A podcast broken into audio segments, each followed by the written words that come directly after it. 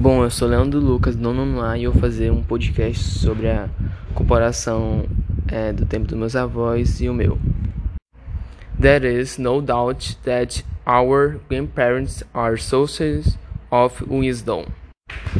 They have had many experiences that we have not yet experienced.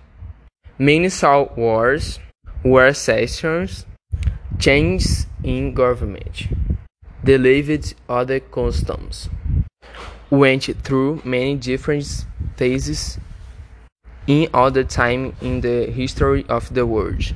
The grandparents of olden days were retired and stayed at home uh, watching football, or they went to the square to play dominoes. Some arrived at the bank door hours before the open because without having much to do with their lives. They stayed there complaining about the pains the life the children victim. Currently, grandparents need to stay at home.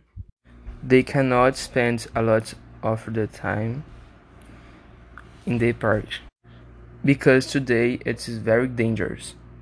The school in my grandparents' time times was very different. The teacher was very demanding, and all the boys had to decode the multiplication tables.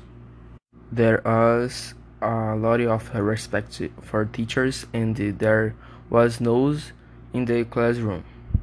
Nowadays, the school requires profound change in the training and preparation of teachers and students.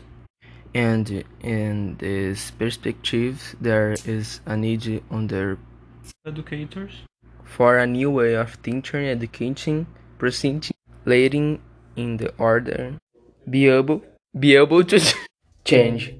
É, bom, tio, essa foi a minha, minha fala. Desculpa se eu gaguejei um pouco porque eu fiz rápido. Espero que você tenha gostado. E é isso.